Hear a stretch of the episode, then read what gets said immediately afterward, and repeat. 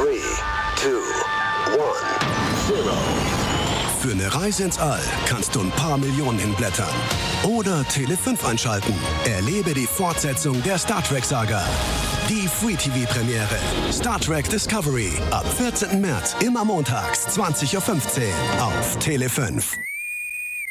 Der Verlag in Farbe und Bunt präsentiert Fantastische Welten in Farbe und Bunt.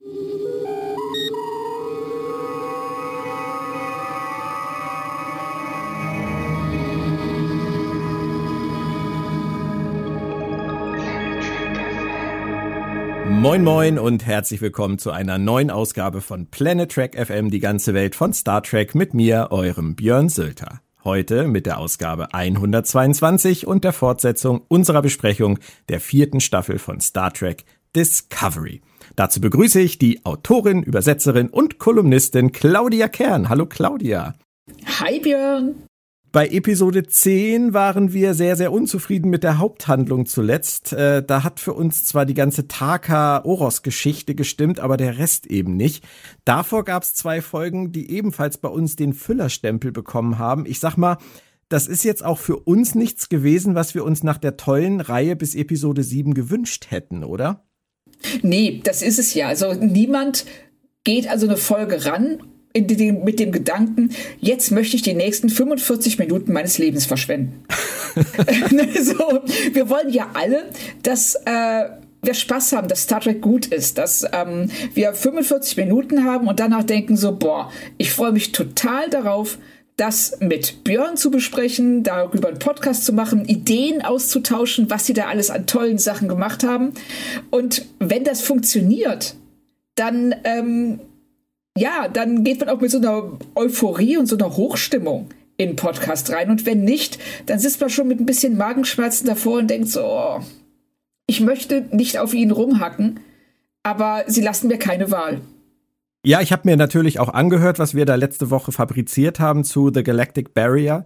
Ähm, und wir klingen da schon ein bisschen verzweifelt in diesem Podcast. Das möchte ich jetzt auch gar nicht irgendwie in Abrede stellen. Einige Hörer waren dann auch unzufrieden mit uns, weil wir so kritisch waren, weil wir das Haar in der Suppe gesucht hätten. Aber ich habe wirklich noch versucht, äh, drüber nachzudenken und äh, Wege zu finden, Auswege zu finden für die Zukunft. Aber ganz ehrlich, ich komme immer wieder drauf zurück, was sollen wir machen, außer immer wieder alles so zu sagen, wie wir es nun mal empfinden, im Guten wie ja. im Schlechten. Richtig, und empfinden, das ist ja was, äh, was bei Discovery ganz, ganz groß geschrieben wird und ja auch Thema der nächsten, der, also dieser Folge sein wird, unter anderem.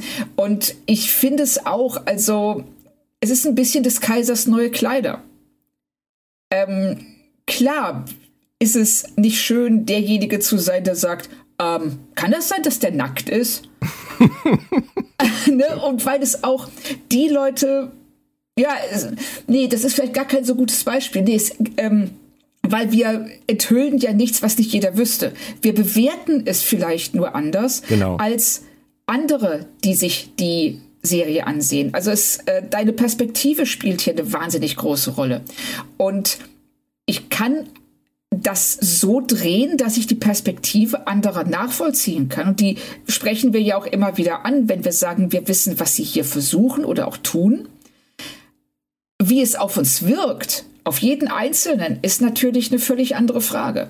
Du hast das eben so schön gesagt, Discovery ist ja auch die Serie übers, ähm, über Gefühle sprechen wo es wirklich auch einfach gewollt ist und wunderschön ist, dass man über seine Gefühle spricht, sie artikuliert, sie teilt.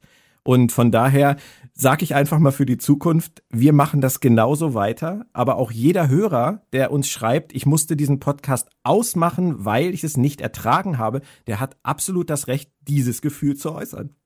Ja, so ist richtig. es einfach. Und ich habe da auch kein Problem mit, weil ich höre mir auch nichts an oder guck mir nichts an, was mir keine Freude macht.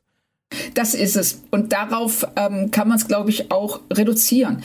Macht es Spaß, sich das anzuhören oder sich das anzusehen, dann, hey, ja, super, alles gut, weiter damit. Aber wenn es keinen Spaß macht, dann ist es völlig legitim, auch wie bei einem Buch, das einem nicht gefällt oder bei einer Serie, den Ausknopf zu betätigen.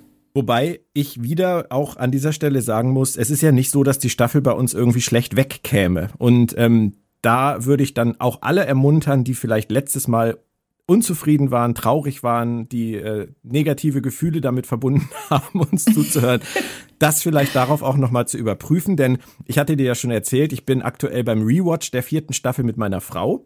Während wir beide noch über das Ende der Staffel reden, habe ich mit ihr nochmal angefangen und wir sind jetzt bei Episode 7. Und ich muss wirklich aus, aus voller Überzeugung sagen, dass bis dahin, also Ende Folge 7 But to Connect äh, Verbindung, alles echt richtig rund ist. Die, die Episode 2 ist die einzige, die bei mir immer noch weit drüber war, die mir immer noch nicht gefallen hat, aber 1, 3, 4, 5, 6, 7 sind richtig gut. Und selbst wenn man mal 8 und 9 als Füller ansetzt und 10 jetzt wieder als Fehlschlag für uns, dann hat die Staffel immer noch sechs richtig gute Folgen, zwei mittelprächtige und zwei Fehlschüsse. Kannst du da mitgehen? Ja, da gehe ich mit, was es was die Bewertung bei gerade Discovery so schwierig macht, ich sag mal im Vergleich zu Voyager oder TNG, ist die Tatsache, dass alles aufeinander aufbaut. Das heißt, ich kann ja jetzt nicht hingehen und sagen so, ey, zu jemandem, der sagt, äh, ich möchte die vierte Staffel anfangen, was empfiehlst du mir? Ich kann nicht sagen, lass die Folge zwei aus, ähm, guck dir drei bis sieben an, das ist richtig super. Und dann sehen wir weiter, weil alles aufeinander aufbaut. Das heißt, du musst die Stinker auch einfach ertragen oder du bist aus der Geschichte raus. Ja.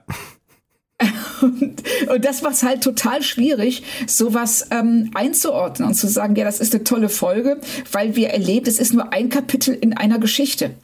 Und am Ende muss die Geschichte rund sein, sonst nützen uns die schönsten Kapitel nicht viel. Und ich habe ähm, über das Thema, was die Folge ähm, 8 zum Beispiel angeht, diese schöne All-In, ähm, Folge in dem, in dem Casino oder wie hast du das Casino noch so schön benannt? Ach, die Assi-Kneipe am Rande des Universums. Genau, äh, da habe ich, mich hab ich mich sehr schön mit dem Benjamin Stöwe drüber unterhalten und da hat er auch absolut recht mit, wenn, wenn man ausblendet, dass die Zeit drängt nach Folge 7, wenn man ausblendet, dass der Zora-Handlungsstrang fallen gelassen wird, wenn man ausblendet, dass das eine, eine absolut eigentlich überflüssige äh, Runde ist, die sie da irgendwie machen, dann ist das für sich genommen eine völlig legitime, unterhaltsame, gute Casino-Heist-Folge, wie sie in Deep Space Nine zum Beispiel mit Bada Bing, Bada Bang auch vorgekommen ist, sogar mitten im Krieg, wo wir, wo wir uns trotzdem dran erfreut haben, dass die da einfach so eine Casino-Folge machen, sich Anzüge und Kleider anziehen.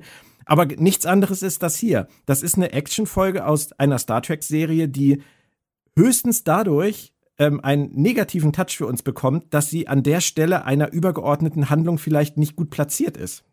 Richtig. Sie reißt einen raus. Also es ist ähm, an sich steht sie für sich genommen, da hat der Benjamin völlig recht, für sich genommen funktioniert die Folge. Sie funktioniert nicht im Kontext. Und das ist genau das, was ich eben meinte. Äh, es ist ein schönes Kapitel, aber was ist mit dem Kapitel davor und dem danach? Wie fügt es sich in die Gesamtgeschichte ein? Und da stoßen wir auf die Probleme. Und ich finde, dass ähm, wir jetzt hier in Rosetta auch ähm, die ein oder anderen, den ein oder anderen Moment haben, wo sie, ich sag mal, das Pacing, einfach wie folgen Dinge aufeinander und in welchem Tempo, nicht so gut auf die Reihe kriegen. Ja, und ich musste, als ich da mit Benjamin drüber gesprochen hatte, musste ich wieder an Star Trek Enterprise zurückdenken, wo es erstaunlich viele Parallelen manchmal gibt. Wir haben das ja auch schon thematisiert mit, wir fliegen jetzt hier rein und es passiert erstmal gar nichts. Das, genau. Aber auch gleiche Staffel bei Star Trek Enterprise, dritte Staffel mit den Sindhi. Da haben sie die ersten Folgen trotzdem aufeinander aufgebaut, bis zu Folge 7. Das war damals The Shipment, die Ladung, wo sie diese, die ersten Sindhi dann auch beobachten, wie die da irgendwas machen und Archer mit einem in Kontakt tritt. Und dann kommt danach diese großartige Gedankenspielfolge Twilight, Dämmerung, wo, mit Archers Gedächtnisverlust, was ja, ja. was ja einfach nur so eine Special-Folge war, die einfach großartig war. Aber danach kommt dann diese Folge North Star, Faustrecht, diese Western-Folge, wo ich ja. natürlich, ich bin ja ein Pferdenah und ich liebe Western und ich liebe Cowboy-Spielen. Das ist alles super. In jeder anderen Star Trek-Serie, an jeder beliebigen Stelle wäre das als Einzelfolge für mich traumhaft gewesen, aber nicht mit, mitten in dieser Sindhi-Mission. Ja. Weißt du? Und das ist, ist genau das gleiche Thema. Ja, das ist wirklich genau das gleiche Thema. Und das genau das gleiche Problem, nämlich ähm, Ort und Zeit. Ist es hier angemessen, ja oder nein? Das kann die beste Folge der Welt sein. Wenn sie ähm, im Kontext nicht angemessen ist, wird, sie, wird es immer was sein, das dich stört, das dich aufhält, weil du willst einfach wissen, wie es weitergeht. Und das ist, ähm, Klar, weißt du, das ist wie du bist gerade in der spannendsten Szene des Films und es kommt eine Werbung für ein Produkt, das du unbedingt haben willst. Trotzdem nervt es dich in dem Moment, weil du das nicht sehen willst. Du willst wissen, wie es weitergeht. Ist übrigens auch eine Parallele zu Rosetta, aber dazu kommen wir später. Ähm, Schlecht ist das ja. auf jeden Fall meiner Meinung nach in keinem Fall, was wir in dieser Staffel geboten kriegen. Ich bin immer noch der Meinung, dass sie eine gute Chance haben, die Staffel stark abzuschließen. Es hängt aber natürlich auch zu einem Drittel von der heutigen drittletzten Episode ab. Ähm, ich würde sagen, wir gehen mal rein in Episode 11. Du hast schon gesagt, auf Englisch heißt sie Rosetta, auf Deutsch mit mehr Hang zum Erklären der Rosetta Stein, damit auch Leute wie ich, die nicht ganz so geschult sind, wissen, wonach sie googeln müssen. Ähm, doch sprechen. Ja, du, Claudia, du hast äh, letzte Woche, als ich zu dir sagte, die nächste Folge heißt Rosetta, hast du sofort gesagt, ah, Rosetta Stein. Ja, ja, genau, richtig. Ich musste googeln. Also von daher alles gut. Ja, aber jetzt weißt du es auch. Jetzt weiß ich es auch, werde es auch wahrscheinlich nie wieder vergessen. Richtig. Ähm, Sprechen wir noch kurz über die Fakten zur Episode. Geschrieben wurde sie von Terry Hughes Burton. Diese hat in dieser Staffel Choose to Live, Wähle das Leben und But to Connect Verbindung geschrieben. Mir hat das Hoffnung gemacht. Ja, Regie führte erneut ein Duo, Jeff Bird und Jen McGowan. Für Bird ist es der erste Track-Credit. Er hat aber reichlich Erfahrung bei Serien wie Charmed, Marvel's Runaways, der Denver Clan Neuauflage oder The Flash. Für Jen wow. McGowan ist es nach All In bzw. Alles oder Nichts bereits das zweite Mal, dass sie mit einem Kollegen gemeinsam den Job macht. Ich warte gespannt auf ihr Solodebüt bei Discovery. Dann lass uns mal einsteigen. Wir hatten vergangenes Mal gesagt, dass wir die Idee, einen Umweg zu fliegen, nicht ganz nachvollziehen konnten angesichts des Zeitdrucks. Aber hoffen wir doch einfach mal, dass der Trip im Nachhinein die richtige Entscheidung ist. Können wir uns ja. darauf einigen? Äh, darauf können wir uns auf jeden Fall einigen. Und ich bin mir auch jetzt noch immer nicht so sicher, wie sie das, ob ich mit der Herleitung leben kann. Aber vielleicht kannst du mir die erklären und danach bin ich total zufrieden damit. Der Teaser geht auf jeden Fall gleich in die vollen 29 Stunden, bis Erde und Niva getroffen werden. Das ist auf jeden Fall eine Ansage. Ja, also 29 Stunden. Da ähm, sitze ich schon bei Michaels Voiceover hibbelig da und warte darauf, dass sie endlich losfliegen, weil das ist echt nicht viel Zeit. Nein, das ist super schnell vorbei. Und wenn wir ehrlich sind, Michael vertraut im Prinzip nur auf ihr Gefühl, ihr Bauchgefühl, dass es wichtig und richtig ist, diesen Abstecher zu machen, um, wie sie sagt, kulturellen Kontext zu erlangen. Ich würde mal sagen, jetzt abgesehen vielleicht vom Zeitdruck, an sich schlüssig.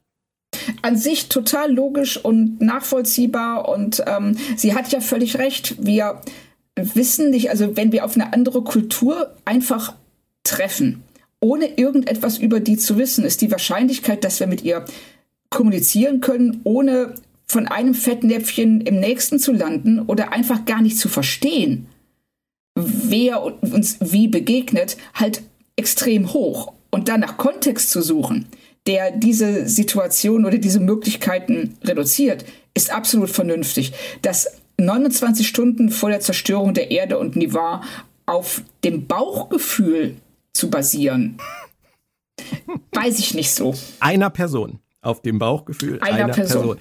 Ja, das ist, das ist so ein Ding und ich komme da eigentlich nur wieder zurück auf das, was wir letztes Mal besprochen haben. Ich hätte diese Verschärfung dieses Drama-Levels, äh, ich sagte ja auf AK gedreht, ähm, hätte ich nicht gebraucht.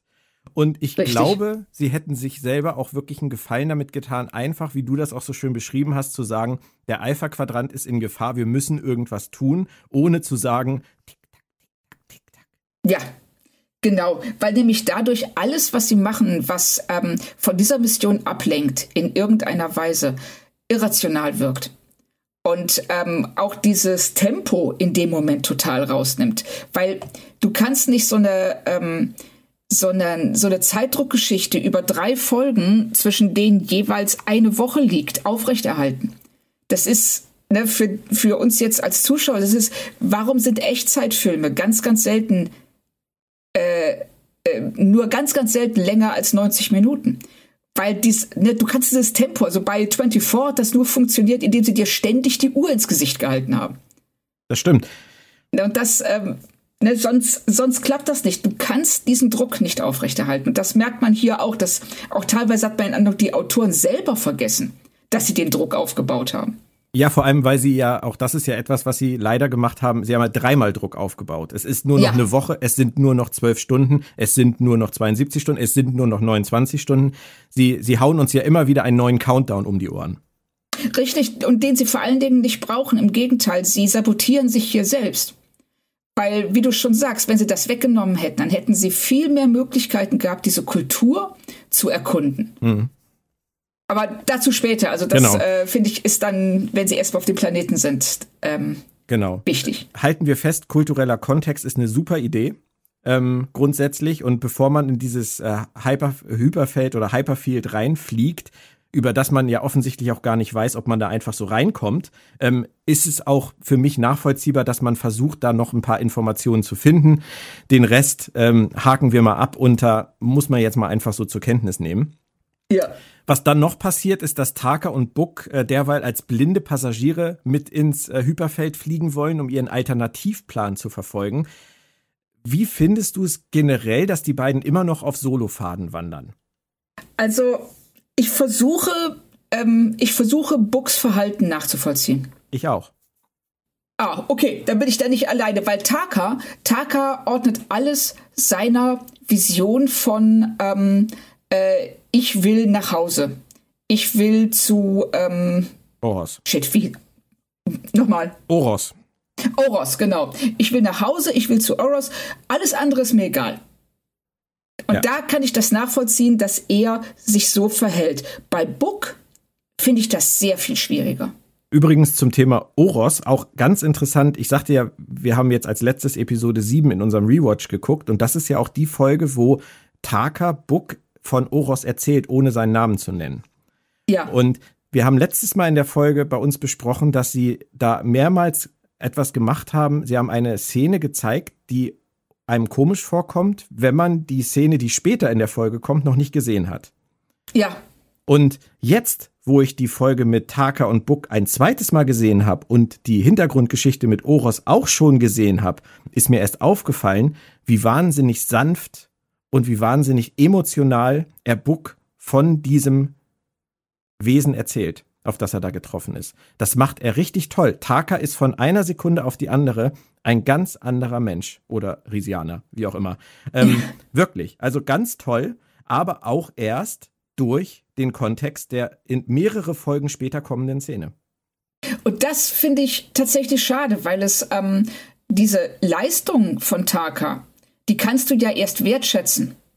Wenn, also diese, diesen Umschwung und wie er sich da verhält, das kannst du erst wertschätzen, wenn du diesen ja, Kontext, wo wir ja eben schon bei waren, äh, als Thema der Folge, äh, wenn du diesen Kontext hast und wie viele Leute gehen denn zurück und gucken die Staffel ein zweites Mal? Man könnte positiv sagen, die Staffel hat Rewatch-Potenzial. Ja, ja, ja, stimmt. Aber, das, aber es ist, nein, kein nein. Aber. Du hast, ne, ja. du hast recht.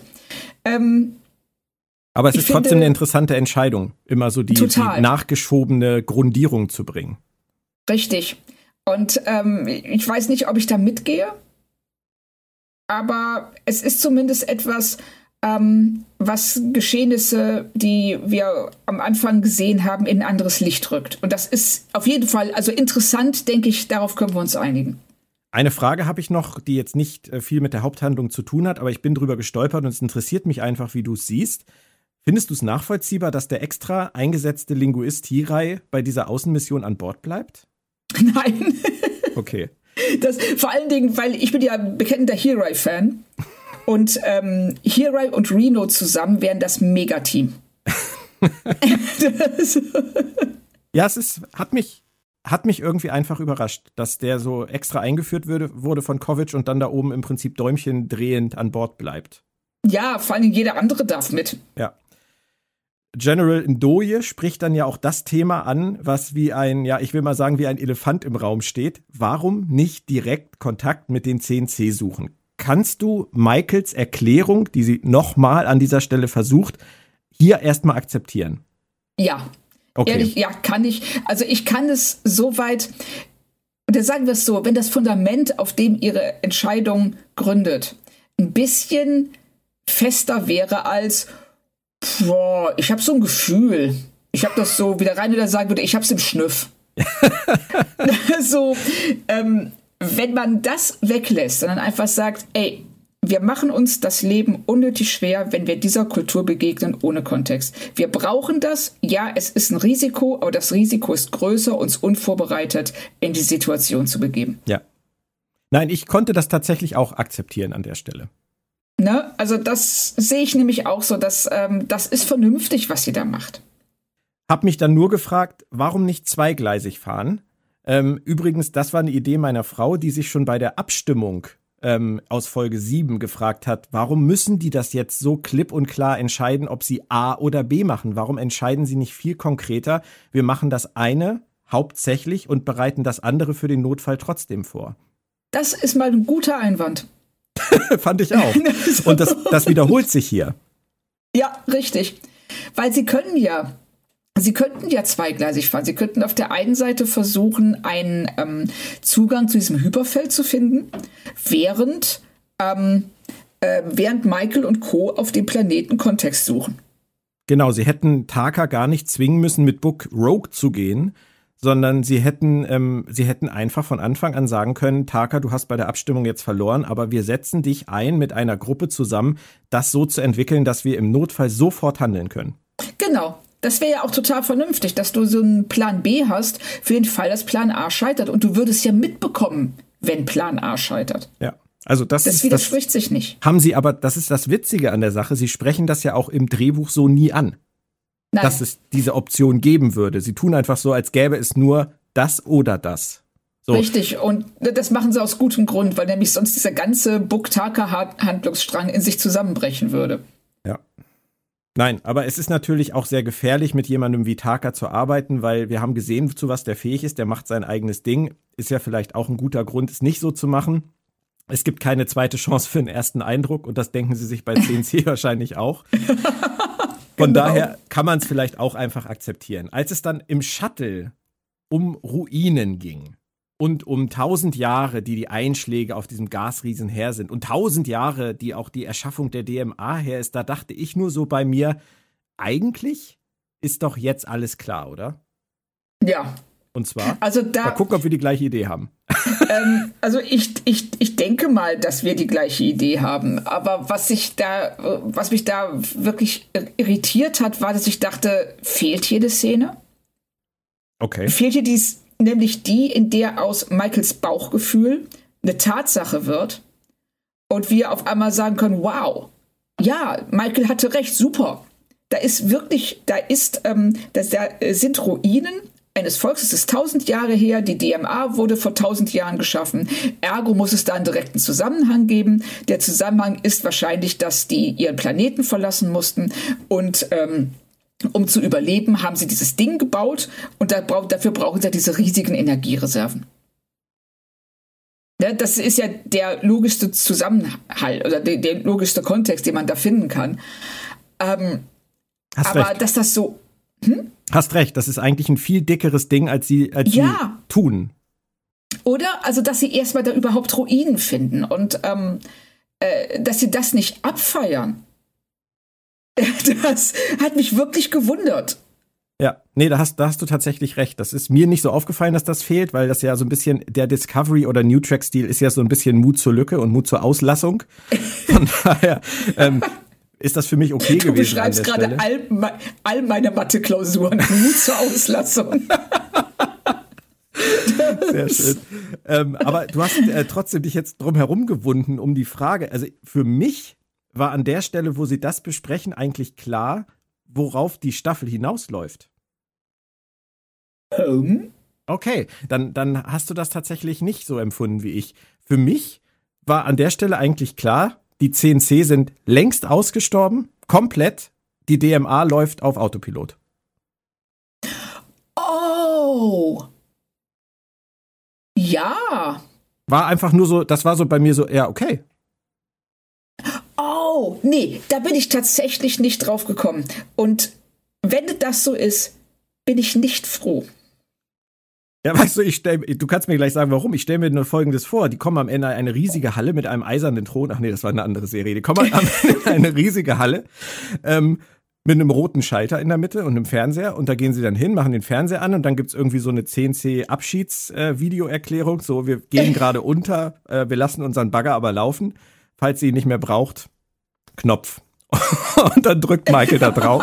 Und alle sagen, schade, dass wir sie nicht kennengelernt haben. Also Nein, ich wäre nicht glücklich mit diesem Ende. Also ich, äh, es hätte eine gewisse Ironie, so von wegen, die Dinge, die ich erschuf, die haben eben noch ein Leben lange, lange, lange, nachdem ich selber nicht mehr existiere, was ja eben auch so diese, ähm, ja, wenn wer heute einen Joghurtbecher wegwirft, der ähm, äh, produziert 20.000 Jahre Müll. Ne, also das würde auch in dieses ähm, Zeitgeist-Ding, das Discovery fährt, sehr gut reinpassen. Aber das wäre eine, ähm, ja, es würde, es wäre so schade, wenn wir eine diese enorm fremde Spezies nicht tatsächlich treffen würden. Auf der anderen Seite umgehen sie damit natürlich das Problem, eine enorm spannende Spezies äh, adäquat zeigen zu müssen. Ja, und das ist ähm, so, also da kann ich mir dann auch so die Szene im Writers Room vorstellen, wenn einer sagt so, hey, wir haben diese super spannende Spezies und die wollen wir am Ende zeigen. Ähm, wie schreiben wir die? Ups. Ja, weiß auch nicht. Wollen wir sie nicht lieber weglassen? Ja, coole Idee, lassen wir sie weg. Sind ausgestorben, genau. Der Bagger. Sind, sind die halt ausgestorben und nur noch der Bagger läuft bis der Akku leer ist. Und das klärt halt einfach auch die Frage, die sie sich ja auch immer alle stellen. Wissen die, was sie tun? Wissen die, dass die Welten zerstören? Oder ähm, wissen sie es nicht? Weil wenn sie schon ausgestorben sind, ist es irrelevant. Ja, richtig. Und dann, äh, wobei das ja viel interessanter wäre. Ja, aber es ist sie, auch eine ähm, Entscheidung ähm, notwendig. Es ist eine Entscheidung nötig und ähm, ich weiß genau, was du meinst. Und äh, also es wäre schade, wenn sie es tun würden, wenn sie das tun, aber ich finde, deine Theorie hat Hand und Fuß ich, ich bin da ein bisschen, muss ich ehrlich sagen, von mir ausgegangen. Ähm, und da plaudere ich jetzt gern mal aus dem Nähkästchen. Einige, äh, weiß ich ja, haben ja auch meine oder lesen immer noch meine Beyond Berlin äh, Novellenreihe, die ja noch nicht abgeschlossen ist. Aber ähm, da ich gerade diese Woche am Telefon wieder danach gefragt wurde, habe ich festgestellt, ich müsste vielleicht doch langsam den dritten Teil mal fertig schreiben. Auf jeden Fall erinnere ich mich noch daran, wie ich die die außerirdische Spezies in dieser Novellenreihe angesetzt habe, mich gefragt habe, wie viel will ich von denen zeigen? Und habe mich dann erinnert an Babylon 5, äh, als sie damals das erste Mal die Schatten so äh, ganz angedeutet gezeigt haben. Es war so richtig so wow. Ne? Ja. Aber du willst nicht, dass irgendwann ein Schatten, äh, Mitglied der Schatten sozusagen in einem Lehnstuhl sitzt mit einer Pfeife und dir die Welt erklärt. Weil dann hast du es verkackt. So. Und ja. deswegen habe ich von vornherein mich entschieden, dass man so wenig wie möglich von meinen Antagonisten sieht, wie ich das nur irgendwie hinkriegen kann. Dass man ganz viel der Fantasie überlässt, wie bei Alien zum Beispiel, beim ersten Film, wo man das Alien fast gar nicht sieht. Das ist, glaube ich, auch ein Weg, den viele gehen in ihren Büchern und in Serien. Ähm, und ich könnte mir halt einfach vorstellen, dass die an dem gleichen Punkt angekommen sind im Writers Room, wie du das gerade eben beschrieben hast und gesagt haben, das ist vielleicht der beste Weg, auch Enttäuschungen zu verhindern. Ja, es auf der anderen Seite, es ist eine totale Gratwanderung. Also, weil du gerade Alien bringst, das ist ein super Beispiel.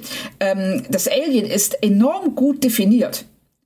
Du ja. weißt genau, was es kann. Stimmt. Es, äh, ne, es äh, hat eine Säure, es kann sich durch alles durchfressen. Es ist äh, ungeheuer stark und ähm, es hat nichts anderes vor als töten. Ja. Und das ist alles, mehr musst du nicht wissen weil das ist jetzt keine, keine hochentwickelte Spezies von Philosophen und Wissenschaftlern, das ist eine Mordmaschine. Und äh, dass sie dann nur in Ansätzen gezeigt wird, immer, sie wird ja, glaube ich, kein einziges Mal wirklich komplett von oben bis unten gezeigt, sondern immer nur von der Seite oder nur mal den Kopf oder die, ähm, die, die, die, diese Knochenklingen und solche Sachen. Das ist dann brillant, weil du kannst den Rest in deinem Kopf zusammensetzen. Aber du hast eine klare Definition deines Antagonisten. Und wenn die zu schwammig wird, also hier stellen sie ja eine ganz klare Frage. Die Frage ist, ähm, sind die jetzt einfach extrem asozial oder wissen sie nicht, was sie tun? Und wenn sie sich da rausziehen mit, ach, eigentlich ist es völlig egal, wie sie sind, weil die sind eh schon lange tot und äh, nur der Akku läuft noch. Du, es könnte ja, es könnte ja ein Video sein. Äh, ich spinne jetzt mal weiter, wo jemand sagt, äh, wir haben das hier als humanitäre Aktion, haben wir das hier angesetzt, dann sind wir leider ausgestorben und äh, haben es einfach mal laufen lassen, falls jemand die Energie irgendwann für einen guten Zweck benutzen will. Und dann stellt Michael fest, ähm, das ist wohl irgendwie außer Kontrolle geraten. Also die ja. konnten da gar nichts für. Dann haben wir alles. Dann haben wir das Motiv geklärt wir haben sie positiv definiert. Wir müssen nicht enttäuscht sein darüber, dass es irgendwelche Latexmasken-Aliens sind, die dann doch im Lehnstuhl mit der Pfeife sitzen und die Welt erklären. Und ähm, ja. das große Problem wird aus der Welt geschafft. Aber ich glaube nicht dran an meine Theorie. Ich äh, könnte es mir, ich wäre aber auch nicht überrascht, wenn sowas passieren würde. Sagen wir mal. Nee, so. ich auch nicht. Also ähm, ich bin sehr, sehr gespannt ob du ähm, recht hast oder nicht. Also es wäre sicherlich die bequemste Lösung, die sie sich einfallen lassen könnten. Ich bin auf jeden Fall auch super froh, Claudia, dass wir vor der Ausstrahlung der nächsten Folge reden, dass wir vor den ersten Infos über die nächsten, nächste Folge reden. Ähm, das Einzige, was ich dir sagen kann, ist, dass die nächste Folge äh, Species 10C heißt. Okay. Also entweder halt Species 10C ist dann jetzt sozusagen der Red Herring ähm, dass wir denken, jetzt lernen wir sie kennen und wir lernen sie dann nämlich nicht kennen. Oder wir erfahren alles. Das würde dann bedeuten, die letzte Folge ist dann doch die große Feier mit Tilly und dem Ping-Pong-Bier. Aber das werden wir abwarten. Ich möchte auf jeden Fall wieder rein jetzt in die Folge. Was ich super, super spannend fand, war generell erstmal eine Spezies, die in den Gasschichten eines Gasriesens lebt. Das gab es bei Star Trek jetzt auch noch nicht. Nee, richtig. Es ist aber lustigerweise, und ich frage mich, ob sie sich darauf beziehen, ähm, Carl Sagan, der, ähm, äh, ne, der amerikanische ähm, Astronom und Fernsehpräsentator, ja? Ist das ein Wort? Naja, ist egal. Aber wir wissen, wer gemeint ist der hat mal ähm, ähm, so, so Spezies entworfen, die eben auch in Gegenden leben können und auf Planeten leben könnten, die wir als lebensfeindlich einordnen würden. Und da hatte er tatsächlich solche ähm, ja, Hautsäcke praktisch ähm, kreiert, die in den, ähm, in den Gasschichten des Jupiters leben könnten. Cool. Und ich frage mich, ob sie sich, ob das eine Hommage daran ist oder ob sie einfach so auf die Idee gekommen ist. Also beides ist cool. Ja. Nein, also wäre absolut cool. Müssen wir mal im Auge behalten. Ich kenne das äh, von Carl Sagan gar nicht, muss ich ehrlich sagen. Und ähm, das, ja. das werde ich mir auf jeden Fall mal durchlesen. Was ist da? Das ist total interessant. Ja. Auch wie er das, ähm, wie er diese Spezies entwirft und ähm, wie, die, ähm, ja, wie das funktionieren könnte. Ja. Vielleicht können wir es am Ende der Staffel klären je nachdem, in welche Richtung das geht. Ähm, Stimmt. Auf jeden Fall eine echt staubige Angelegenheit, diese Außenmission. Ähm, Erstmal cooler Look. Ja, total. Also alleine diese riesigen Knochen, die da liegen, das war so ein bisschen, habe ich mich kurz an Raised by Wolves erinnert gefühlt, wo sie auch ähm, diese ähm, äh, Urzeitwesen, also wo die Siedlung ja zwischen den Knochen von solchen Urzeitwesen äh, errichtet wird.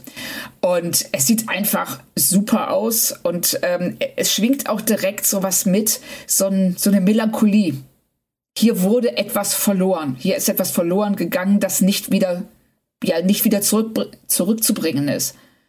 Und, ähm, und die ähm, Besatzung der Discovery, die eben wie ja, wie eine Mischung aus ähm, Archäologen und Eindringlingen wirkt. Hm. Ja. Fand ich interessant. Ja. Und endlich halt auch mal wieder richtig, richtig außerirdisch. Also das, wo ja. wir früher gesagt haben, das Stirnhuckel-Alien der Woche. Ähm, sowohl bei Babylon 5 als auch bei Stargate und bei Star Trek gab es das ja regelmäßig, obwohl bei Babylon 5 waren sie mit den, mit den Masken wirklich sehr kreativ oft. Ja. Aber das ist natürlich was ganz anderes. Und ich musste auch wieder an Star Trek Enterprise denken und an die Sindhi und da an die, an die Aquarianer. Die waren ja auch schon echt sehr speziell, wie die da in ja. ihren Tanks rumschwimmen. Etwas ähnliches, witzigerweise, machen sie jetzt ja mit den Baul. Ja, die ja auch genau. in ihren Tanks rumschwimmen.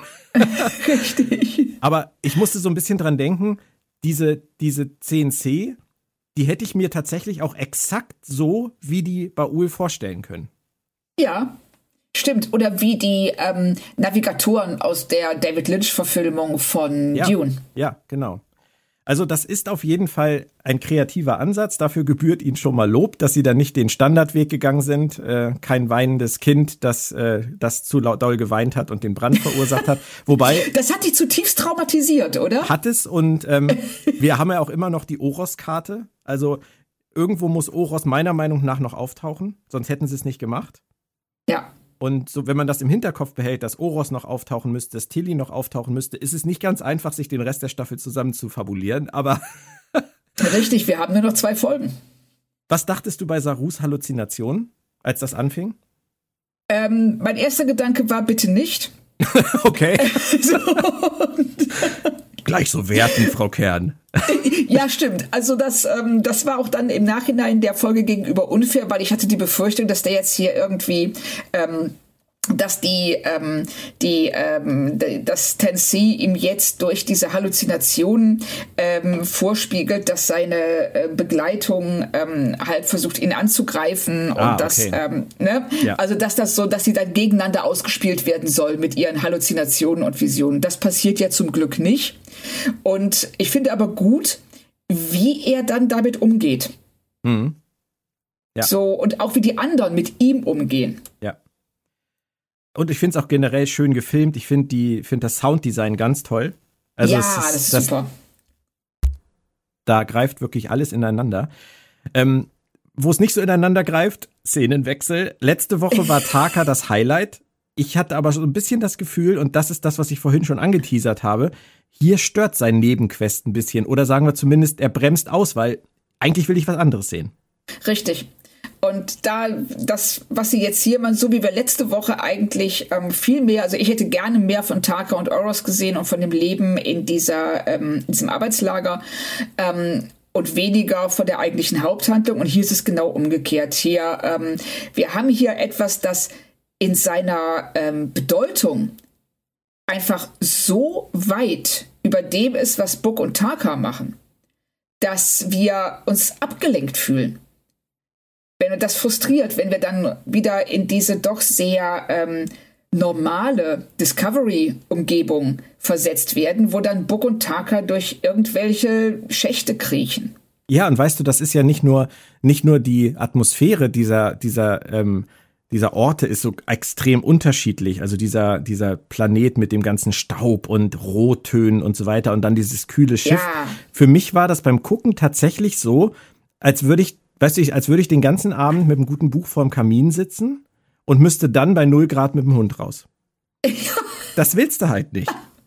Nein, du liebst deinen Hund und du gehst gerne mit deinem Hund raus, aber in diesem Moment äh, ist es etwas, was auf deiner Skala von Dingen, die ich heute Abend noch tun möchte, sehr weit unten angesiedelt ja. ist. Deswegen, also es ist vielleicht auch unfair, aber für mich war das, was da auf diesem Gasriesen passiert, einfach gerade jetzt zu Beginn so wahnsinnig interessant, dass ich diese kleine Sabotagenummer mit Buck ja irgendwie nicht gebraucht habe.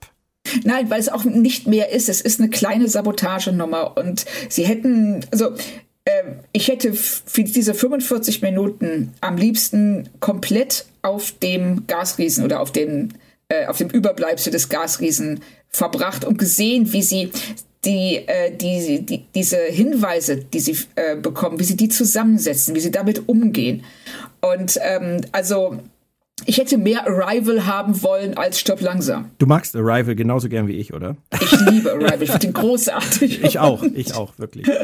Nein, kann ich total nachvollziehen. Es ist nichts, was jetzt irgendwie schlimm ist, ähm, aber es ist mir einfach in. Es ist nichts, was jetzt irgendwie schlimm ist, aber es ist mir in dem Moment einfach irgendwie sehr aufgefallen. Und was bei dieser Sabotagenummer dann halt noch hinzukam, ich nehme es ihnen nicht ab, dass sie Zora so einfach aus dem Spiel nehmen können.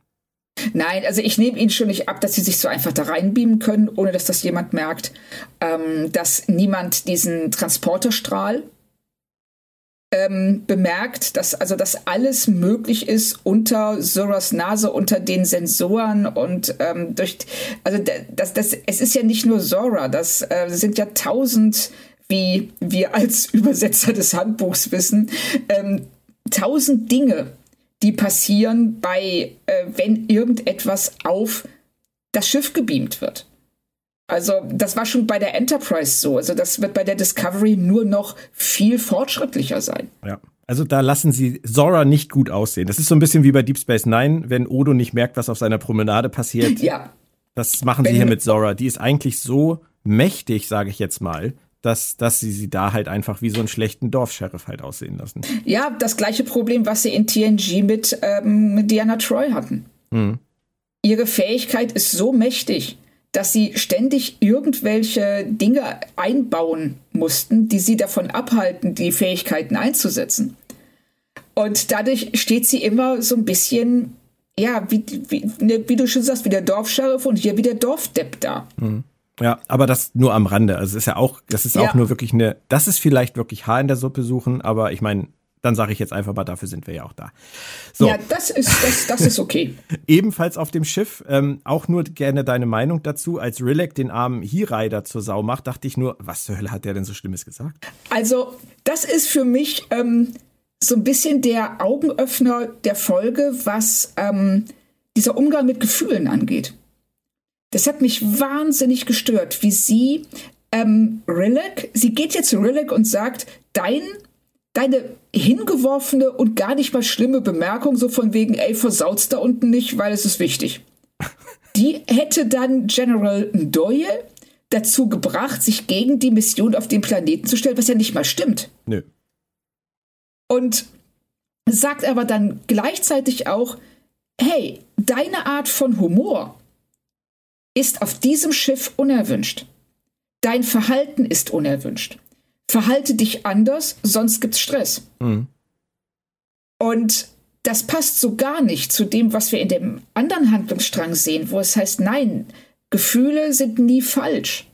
Du darfst diese Gefühle äußern, also auch zu, an Zeitpunkten, die vielleicht nicht gerade ideal sind.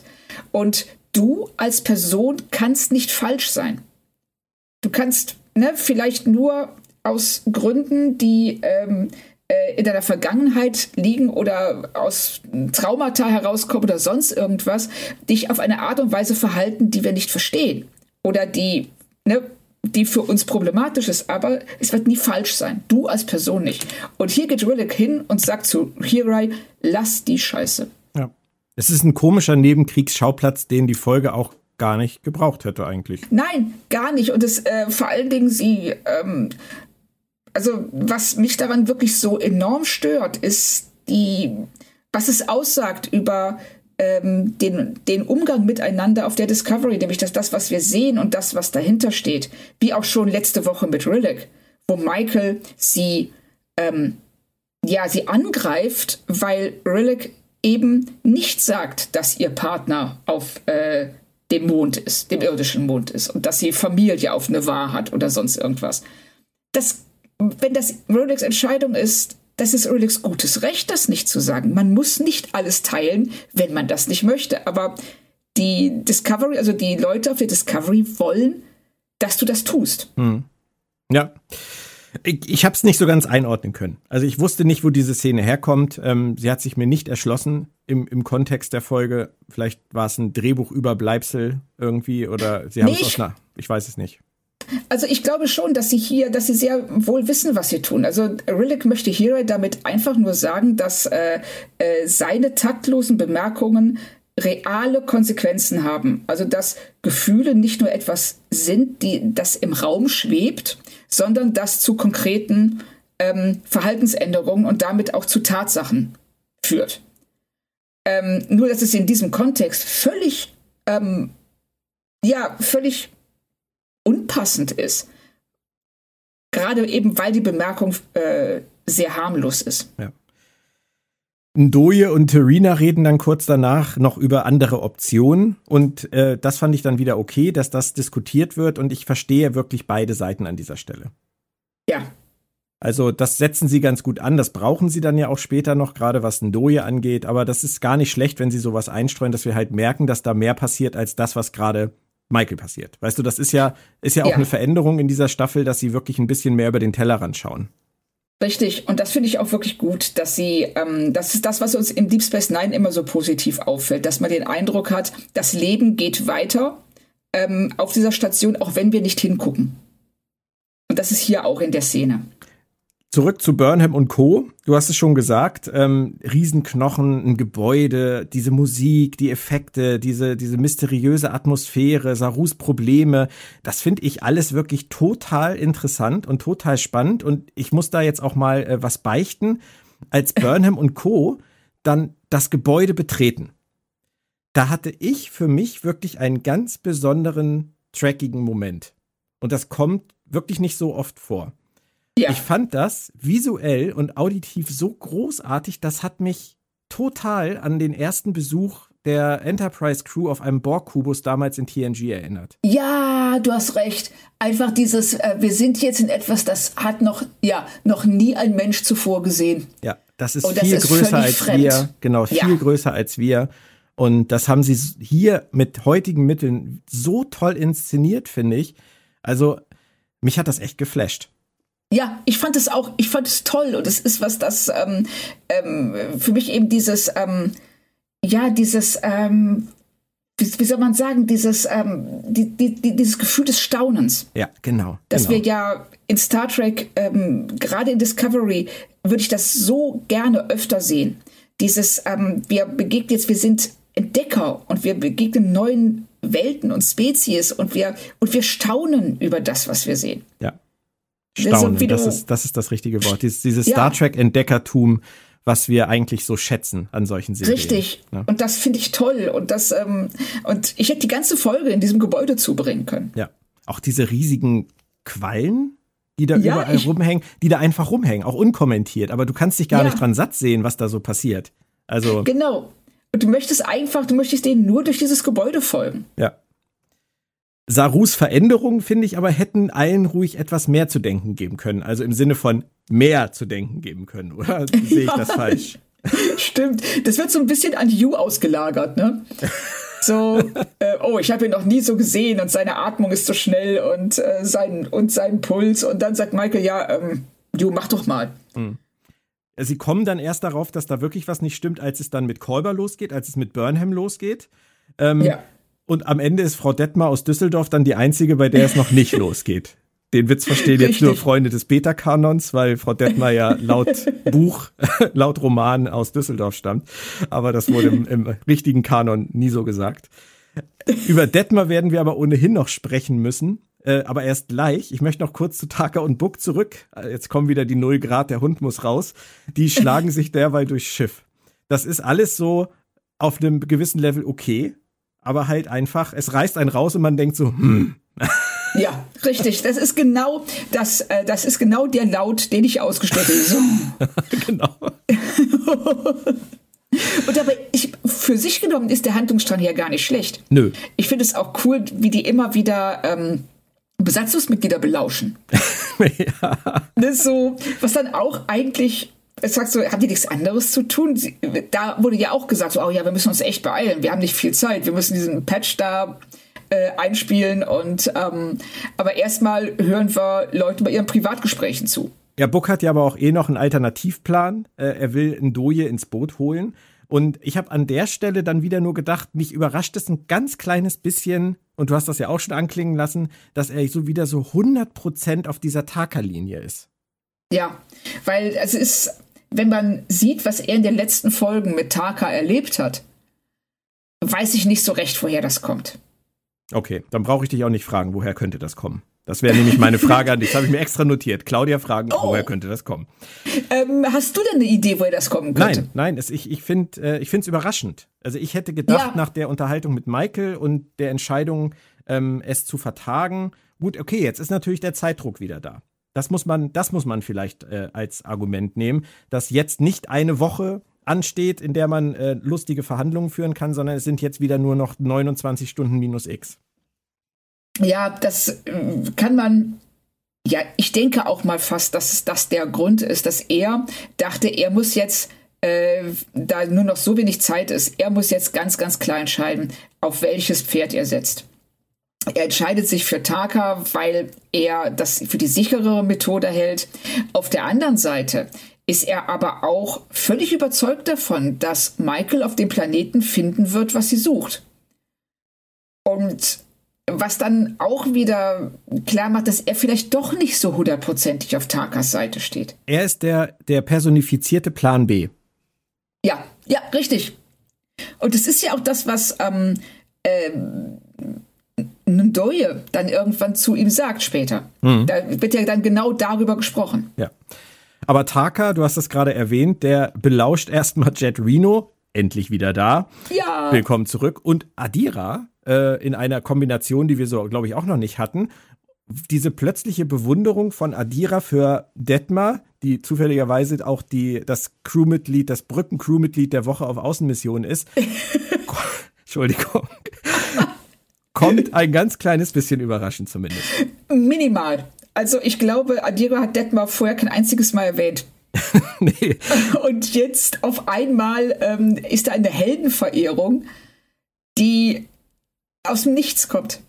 Kann aber natürlich sein, dass das in ihr schon immer irgendwie vor sich gegangen ist. Also in Adira. Ja.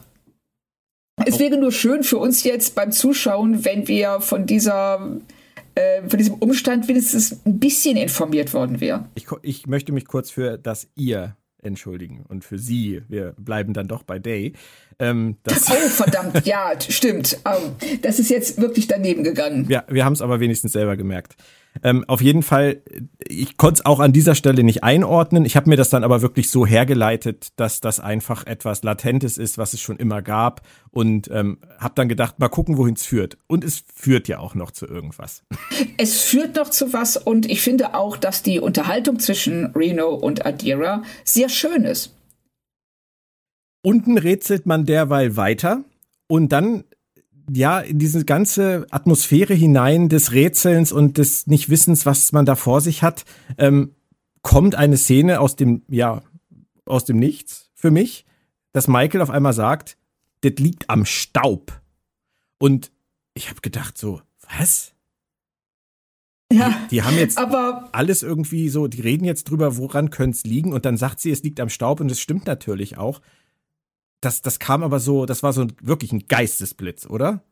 Das war wieder mal einer von Michaels berühmten Geistesblitzen, den sie ja auch schon hatte, als sie festgestellt hat, wonach die DMA sucht. Das kommt auch relativ aus dem Nichts und hier eben auch. Ähm, man hätte es sicherlich ein bisschen ähm, weniger aufdringlich machen können, wenn sie einfach gefragt hätte, hey, was meint ihr, könnte es am Staub liegen? Weil der ist ja hier überall. Und dann wird nämlich der News-Aussage, oh ja, ich habe ja hier in dem Staub gekniet, als ich Saru behandelt habe. Und Saru, stimmt, ich bin draußen in den Staub getreten.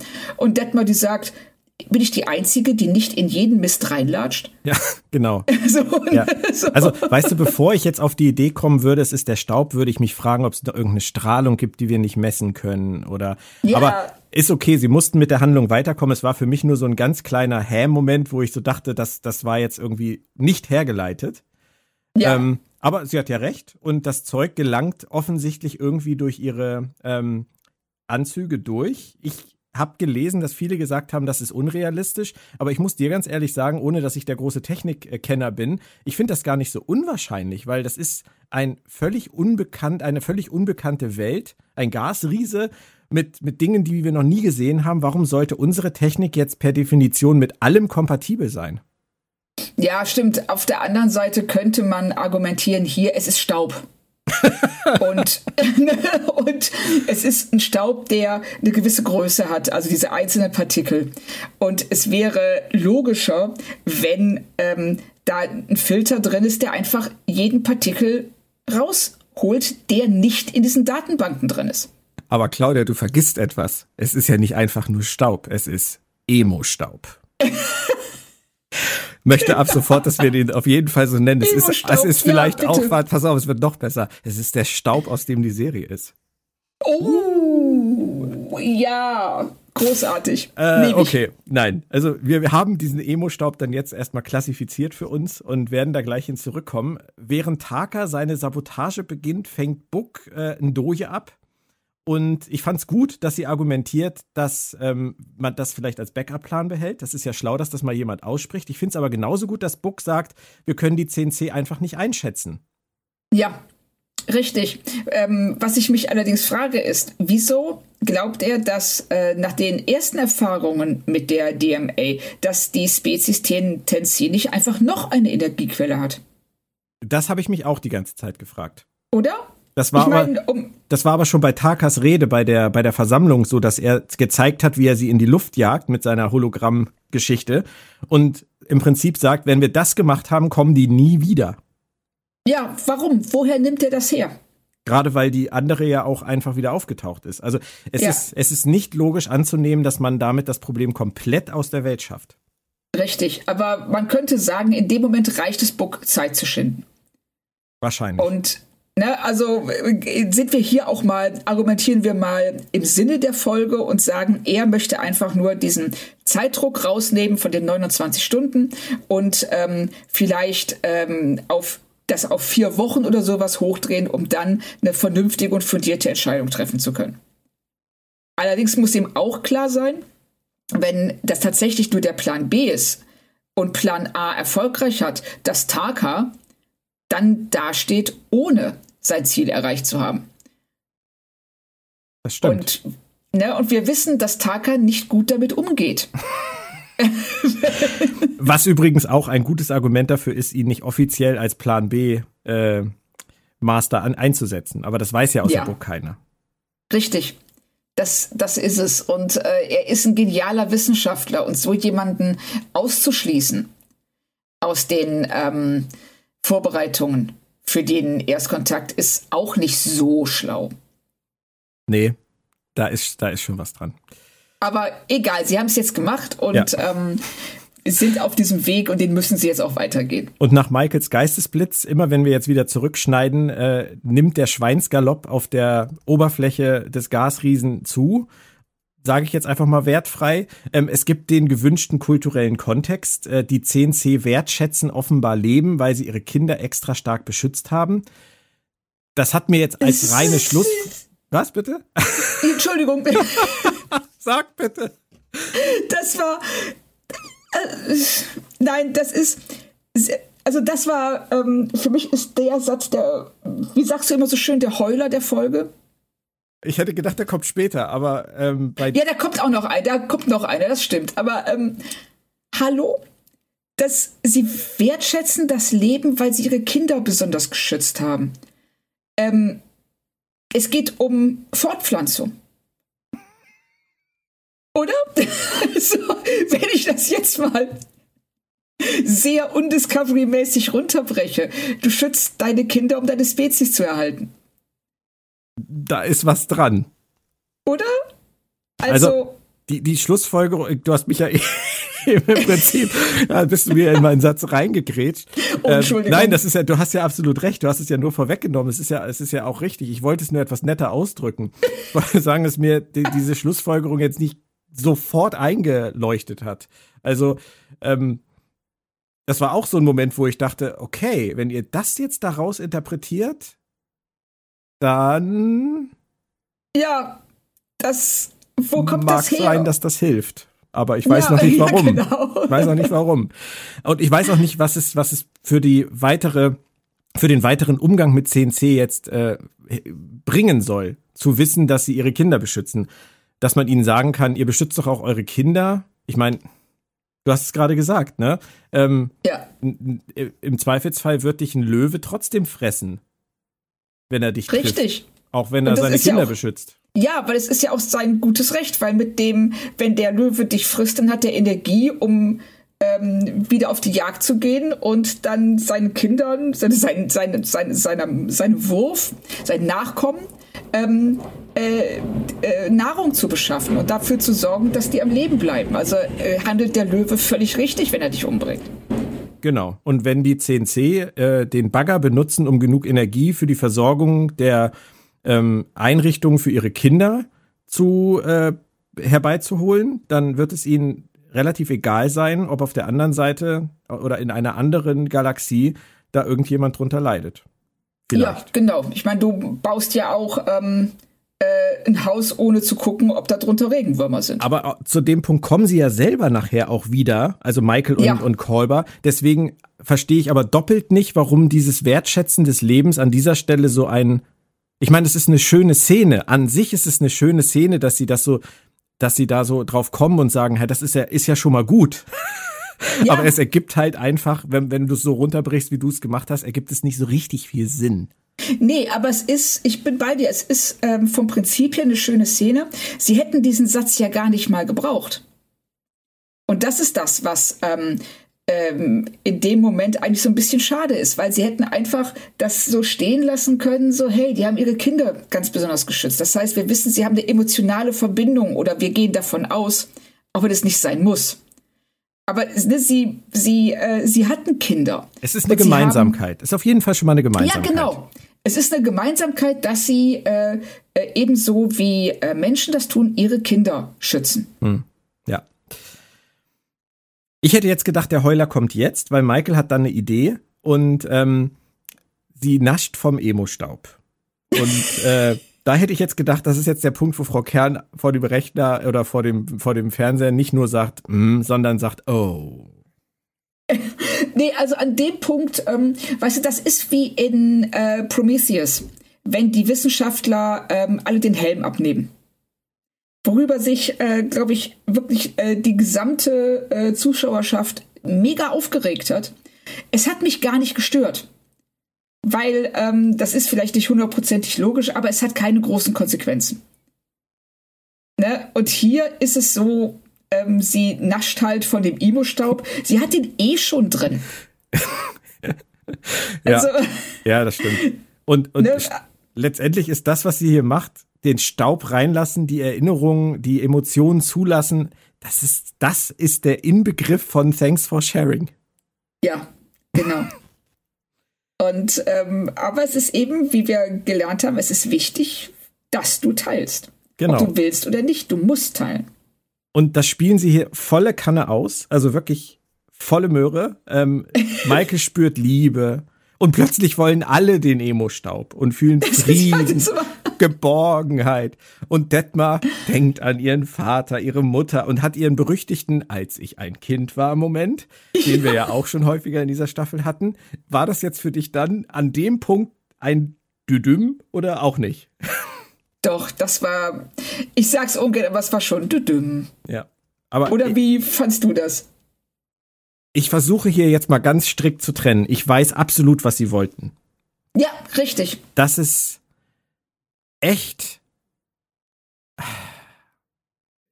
auf einem emotionalen Level schon wieder auf volle Lautstärke gedreht ist, äh, will ich nicht verneinen. Aber ich fand's nicht so schlimm. Also, ähm, ich fand eher Detmers, ähm, Detmers Kindheitserinnerung an der Stelle wieder deplatziert, weil die Kindheitserinnerung des Brückenmitglieds der Woche, das äh, ist irgendwann halt einfach zu viel. Aber so dieses grundsätzliche, ich nehme das jetzt auf, ich nehme das jetzt an und äh, ich fühle das jetzt, was die gefühlt haben, das finde ich ist eigentlich eine sehr schöne Szene. Ich finde das auch. Ich bin da wirklich bei dir. Also es geht mir tatsächlich auch mehr um diesen Moment der Kindheitserinnerungen, weil der im Vergleich mit dem, was sie, die Umgebung, in der sie da sind und was sie gerade erleben, ein bisschen banal wirkt. Mhm. Was ähm, dieses, dass man sich an eine neue Spezies heranfühlt, finde ich einen total interessanten Ansatz, gerade weil die, ähm, weil wir ja dann auch erfahren, dass diese, dass Tennessee über Pheromone kommuniziert und dass ähm, also Gefühle bei denen nicht nur begleitend auftreten, sondern tatsächlich der Dreh- und Angelpunkt von allem sind. Viele haben sich äh, in den Foren und so weiter darüber aufgeregt, dass Emotionen jetzt auch noch in diesem Handlungsstrang wichtig werden, nachdem sie es ja schon in allen Charakterhandlungssträngen, sogar bei Zora waren. Ähm, Stichwort fühlendes Schiff, das in der Krise nicht mehr kann. Das haben wir jetzt ja in der Staffel wirklich häufig gehabt. Aber ehrlicherweise muss man sagen, es kann uns nicht überraschen, dass Emotionen auch hier ein Teil der Lösung sind. Richtig, weil es geht, ähm, das ist Discoverys Ding. Das ist die äh, Fahne, die, sich vor, die sie vor sich hertragen. Und ähm, das ist etwas, ähm, was bei Star Trek bisher in dem Sinne nie ausgelebt wurde. Gefühle sind in den meisten Fällen Privatsache. Und hier werden Gefühle zu etwas Geteiltem, zu etwas Universellem, des, ähm, dem man sich aber auch nicht entziehen darf. Und das ist immer da, wo es bei mir so ein bisschen hakt. Aber ne, das ähm, steht vielleicht auch auf einem anderen Blatt. Sie wollen das sicherlich nicht. Sie wollen einfach, dass man alle Wesen in ihrer Emotionalität akzeptiert und wahrnimmt und ähm, dass man sich nicht dafür entschuldigen muss, wie man sich fühlt. Das ist ja auch was, das immer wieder kommt. Ja, dann auch jetzt äh, in zwei Szenen oder so mit Detmar. Richtig. Aber bevor wir da einsteigen, würde ich ganz gerne nochmal rekapitulieren, was diese Mission jetzt gebracht hat, damit wir für den Rest der Staffel jetzt alle auf dem gleichen Stand sind. Korrigier mich, wenn ich mich äh, irre. Wir okay. haben hier riesenhafte Wesen, die auf einem ehemaligen Gasriesen leben. Lebten. Die ihrem Nachwuchs eine Art Kokon mit Schwebequallen gebaut haben. Die durch Pheromone kommunizieren. Und einen intergalaktischen Bagger gebaut haben, um in einer anderen Galaxie nach Energie zu baggern. Und Michael will mittels unbekannten Kohlenwasserstoffen jetzt mit der Spezies in deren Hyperfeld sprechen. Das ist zu diesem Zeitpunkt die Arbeitshypothese, richtig? Ja. Das ja, so. muss man erstmal sacken lassen. also, ich sag mal, es ist nicht gerade simpel. Nee. also.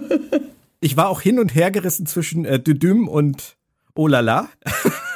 ja, ich bin's auch immer noch und ich glaube, dass wir da erst mehr drüber sagen werden, wenn wir die nächste Folge gesehen haben. Ja. Aber Michael sieht das alles ganz anders. Michael sagt, gute Arbeit, wir können zurückfliegen. Ich finde, aufgrund der Arbeitshypothese, die ich gerade versucht habe zusammenzufassen, ist diese Entscheidung zu sagen, das reicht uns jetzt, irgendwo zwischen mutig, selbstbewusst und völlig durchgeknallt. Ja, das ist so wie, ähm, ich bereite mich aufs Abi vor, indem ich einfach nur das Deckblatt des Unterrichtsbuchs lese, eine Seite in der Mitte und dann die letzte Seite. Wird schon gut gehen. Du hast gerade meine Abi-Prüfung skizziert. ja, meine war so ähnlich. aber, aber vielleicht hat Maike ja auch damit wieder recht. Von daher, ähm, es kann ja wirklich sein, dass es die Lösung ist. Auf dem Rückweg, du hast es schon angesprochen, kommt Detmar nochmal ins Spiel im Shuttle. Und wieder entschuldigt sich jemand dafür beim Vorgesetzten, dass eine alte Familiengeschichte während der Arbeit etc. pp. dazu geführt hat, dass. Aber Michael unterbricht Detmar sofort und sagt nämlich, das ist alles gut so. Ja. Thanks for so sharing, bitch. genau, weil das ist ja dann auch was. Es gibt erwünschte Gefühle und es gibt unerwünschte Gefühle. Und ähm, in diesem Fall ist es ihr, ist es, Detmar ist das peinlich. Was ich auch verstehen kann. So wie Ovo. Und, ähm, bitte? So wie Ovo bei Saru. Ja, so wie Ovo. Genau. Der ist das auch peinlich gewesen, dass sie, wie sie sich da verhalten hat. Die müssen das Und, alle noch lernen, dass sie das können. Ja, weil sie müssen jetzt alle lernen, dass es völlig okay ist, ähm, seinen Gefühlen freien Lauf zu lassen, egal in welchem Umfeld. Außer Hirai. Ja, hier, bei Hira geht das gar nicht. Nein. Also es ist auch lustig, dass Reno das gleiche hätte sagen können wie Hirai und alle wären damit völlig einverstanden gewesen. Ja. Aber bei Hirai läuft das nicht. Aber grundsätzlich, das, was Michael hier macht und was die Serie hier aufbaut, muss man sagen, ähm, das ist eine schöne Welt, die sie da skizzieren, in der sowas alles geht. Also das meine ich jetzt auch ganz ernsthaft. Es ist aber leider nicht die Welt, in der wir heute leben. Aber es ist, und da sind wir wieder ganz am Anfang, es ist eine Utopie. Ja, ich weiß nur nicht, ob ich da mitgehe, dass das eine schöne Welt ist. Weil ähm, es macht im Grunde genommen das Gleiche, was wir in unserer Welt sind. Sagen wir mal, in unserer Welt sind Gefühle etwas, ähm, mit dem sich viele schwer tun. Und ähm, Gefühle, was weiß ich, wenn jemand ähm, ähm, wenn jemand auf einmal, äh, du sitzt mit Leuten im Bus, auf einmal bricht jemand in Tränen aus, dann gucken alle weg. Das ist unangenehm. Ähm, in dieser Welt sind Gefühle etwas, das ähm, Aber vielleicht, vielleicht interpretiere ich das auch falsch, aber ich habe den Eindruck, du wirst fast gezwungen, diese Gefühle zu zeigen. Und äh, wenn du es nicht tust, wie wir das schon eben mal angerissen hatten, dann ist es nicht in Ordnung. Und das ähm, ist, ich weiß nicht, also ich habe den Eindruck, dass sie hier eigentlich nur ähm, den Spieß umgedreht haben. Ja, aber ich glaube, das ist vielleicht auch einfach so ein bisschen mit der Brechstange ähm, das aufbrechen, was die Generationen vor uns gelebt haben. Weil du meinst wenn, jetzt aus Discovery-Sicht gesehen? Genau, wir, wir beide wissen das ja auch, die, die Generation vor uns, die haben diese großen Probleme damit gehabt, äh, Gefühle zu zeigen. Und selbst in unserer Generation, Claudia, gibt es ja genug Leute, die damit immer noch Probleme haben. Es sind vielleicht ja. häufiger Männer, aber es sind nicht nur Männer. Und Discovery ist halt die Serie, die wirklich ganz global sagt, ab jetzt hier, unsere Zuschauer sollen von uns lernen, dass es anders viel besser ist, viel schöner ist. Ja. Und um bei deinem Bus zu bleiben, bei Discovery würde halt einer im Bus sitzen mit 20 Leuten. Der eine würde in Tränen ausbrechen und 19 Leute würden sich zu ihm umdrehen und sagen, lass uns drüber sprechen. Du hast hier 19 Leute, die mit dir über diese Sache jetzt reden können die dir helfen können. Und dann würde der Busfahrer auf die Bremse treten, würde Kaffeepause vorne an den Bus hängen und würde sagen, und ich bin auch noch da. Ja, richtig. Und das ist schon schön, dieses ähm, die Geborgenheit, dieses Eingebettetsein in eine ähm, Gemeinschaft, in der du dich zeigen kannst. In jeder Beziehung. Ob das jetzt ähm, äh, äh, äh, geschlechtliche Orientierung ist oder Identität oder ähm, die äh, oder eben Gefühle zulassen. Das finde ich schön, aber Nein, kein, nein, kein, kein Aber. Du, es das ist, wie unser, schön. es ist wie unser geliebtes Star Trek Fandom oder überhaupt wie unser Science Fiction Fantastik Fandom, wo du dich einfach bewegen kannst, wie du bist. Richtig. Du kannst ja. dich zeigen. Du kannst dich zeigen. Im Prinzip ist Discovery zu der Serie geworden, die das Fandom, die die Fandom-Ideale lebt. Richtig. Und ähm, gleichzeitig dann eben auch auf die gleichen Probleme stößt. Nämlich, was machen wir denn mit Humor? Und das ist was, ich, weil das ist ja auch in unserer gegenwärtigen ähm, Situation, in unserem gegenwärtigen Zeitgeist eine echt problematische Frage. Wie gehen wir mit Humor um, mit Satire, mhm. mit ähm, Hirais Sarkasmus? Ja. Renos Sarkasmus.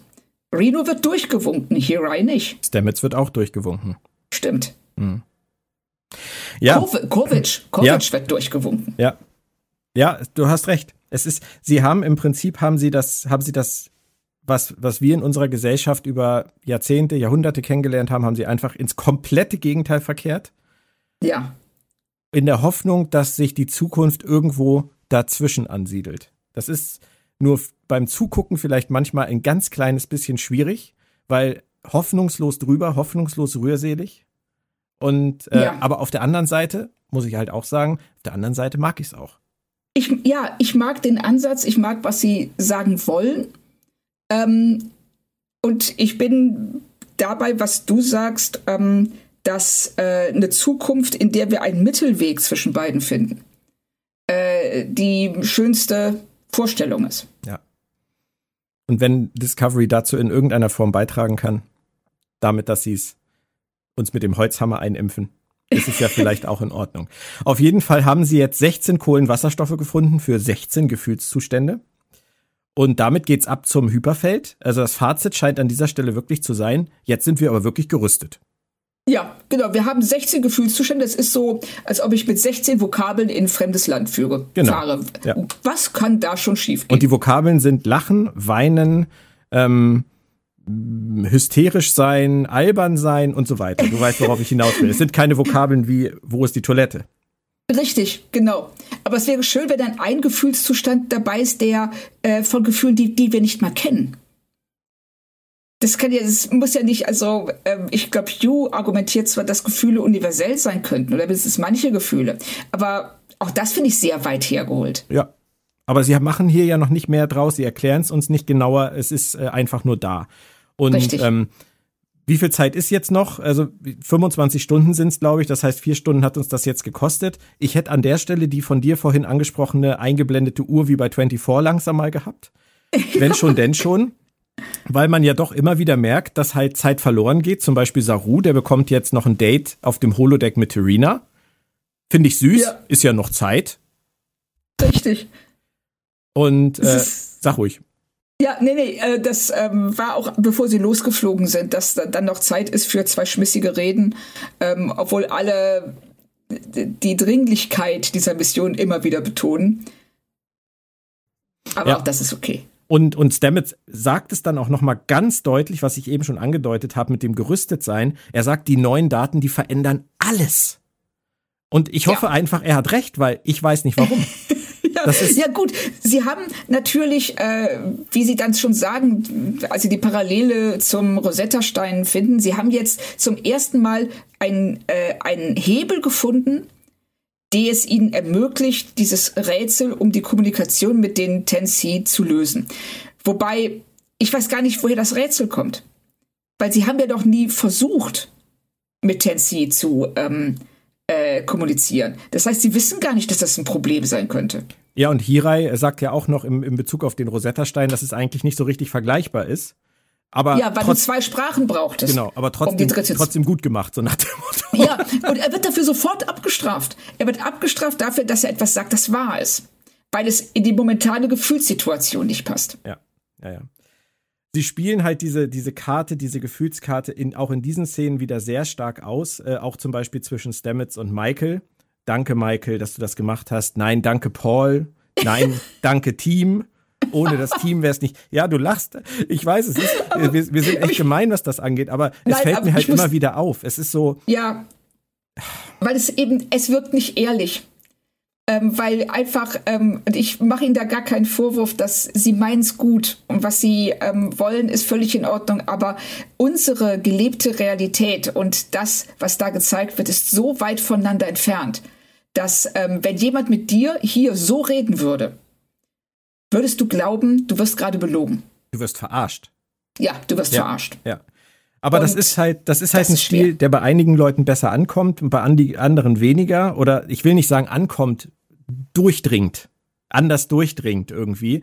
Ähm, ja. Ich habe das bei der Folge 7 jetzt mit meiner Frau, ich möchte jetzt nochmal meine Frau zitieren gerne, die hat ja vorhin schon was Gutes gesagt. Ähm, ja. Nochmal die eine Szene zitieren, wo Dr. Kolber und Stamets sich am Ende von Adira und Gray verabschieden.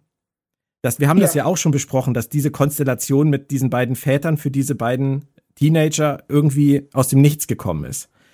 Und da, die Szene ist eigentlich super schön. Die verabschieden sich, Gray geht nach Trill und Adira ähm, begleitet ihn und ähm, die beiden bleiben zurück und sind ganz traurig, aber dann kommt ganz zum Schluss, als letzter Satz muss Dr. Kolber dann noch einmal sagen, ich hab euch so lieb. Ja. Wo, da, wo meine Frau neben mir nur so halbwegs grunzte und sagte, wo, was soll das denn jetzt? Ja. Weil der war wieder drüber. Der war, der war wieder drüber. Da haben sie wieder Angst, dass sie es äh, dass sie's nicht klar genug machen für, für uns. Und ähm, das äh, ist sicherlich, sie bräuchten es nicht. Also ich denke, einiges von dem, was wir, äh, was uns auffällt, was wir für entweder unehrlich oder drüber halten, einfach dem geschuldet ist, dass sie denken, sie machen sich nicht, sie drücken sich nicht klar genug aus. Ja, und das Risiko wollen sie nicht eingehen. Richtig. Und das finde ich so ein bisschen, das, das ist so wie, ähm, ja, wie englische Episodentitel und deutsche über Deep Space Nine. Ja. Das Thema, das wir ja auch schon hatten, dass die Englischen immer subtiler sind und ähm, oft eben auch poetischer. Mhm. Und die Deutschen einfach sagen, Titanvorrichtung. ja, ja, du hast recht, aber auch da muss man dann halt wieder sagen, der Grund, warum sie das tun, ist ein guter. Ähm, ich glaube, es würde auch ohne funktionieren. Es würde definitiv ohne funktionieren, bin ich mir ganz sicher. Und das, ähm, aber wir sagen es immer wieder, äh, die Serie hat das Herz am rechten Fleck. Ja. Das ähm, Mehr denn je. hält mich, ja, hält mich auch so ein bisschen bei der Stange. Könnte sie sich das Leben einfacher machen? Deutlich. Ähm, wir erfahren dann über Taka und Buck noch, dass Reno jetzt deren Geisel ist. Was denkst du, steckt dahinter? Ähm, sie brauchen Reno natürlich. Weil, ähm, also ich denke mal, dass sie Reno brauchen werden, um in dieses Hyperfeld zu kommen. Und ähm, sie brauchen vor allen Dingen auch mal jemand, der die Dialoge zwischen Buck und Taka ein bisschen auflockert. Okay. Was meinst du? Hast du da einen anderen Ansatz? Gar nicht. Gar. Ich konnte es mir, Ah, auch okay. mir auch nur, nur storymäßig erklären, dass, dass sie Reno in irgendeiner Form für irgendeinen Teil der Geschichte an dieser Stelle brauchen ähm, Ja. und sie deswegen über sie stolpern. Aber wir werden es sehen. Und Ja, darf, darf ich noch kurz erwähnen, wie schön der Moment ist, wenn Reno den Taka, also Taka findet, der sich hinterm Schreibtisch versteckt hat. ja, Und sie da so cool bleibt und einfach nur ihn anguckt. Äh, die weiß ja gar nicht, wer das ist. Die Ja. war ja in all den Folgen nicht dabei. Und guckt den an und sagt nur so, ey, ich hoffe, du bist die Überraschungsparty. Ja. Ist, Reno ist toll. Reno ist super, ja. Im Casino gibt's dann noch Detmar und Adira. Ähm, erste Szene ever zwischen den beiden, würde ich aus dem Bauch sagen. Ähm, Ja. Und ich würde aber vermutlich dazu tendieren zu sagen, sie setzen hier einfach mal eine neue Freundschaft an Bord an. Ja, und sie, ähm, also ich finde, wie Detmar auf Adira reagiert, macht schon deutlich, dass die sich nicht zum ersten Mal unterhalten. Aber und ähm, führt im Moment noch zu nichts. Wir können es noch nicht bewerten. Richtig, ist aber so eine ganz süße Unterhaltung. Also auch äh, Adiras Unsicherheit und Detmars ähm, sehr freundliche Reaktion darauf, sehr einladende Reaktion darauf, ähm, fand ich so, fand ich eigentlich schön. Ja, und das ist so Deep Space Nine nicht so. Das Leben geht halt Ja, an allen Ecken stimmt. weiter. Richtig. Mag ich auch.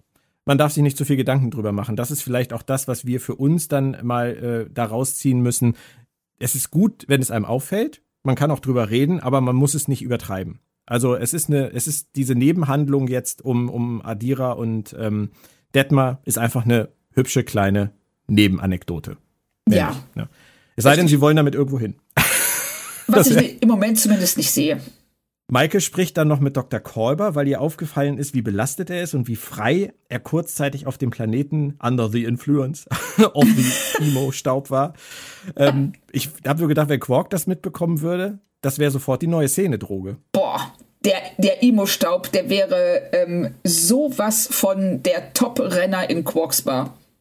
Ja, das ist so ein bisschen wie dieses, dieses Erotikspiel, was man sich aufsetzen konnte in TNG. Was Oh Gott, dem ja. alle verfallen sind, außer Wesley. Ja, richtig.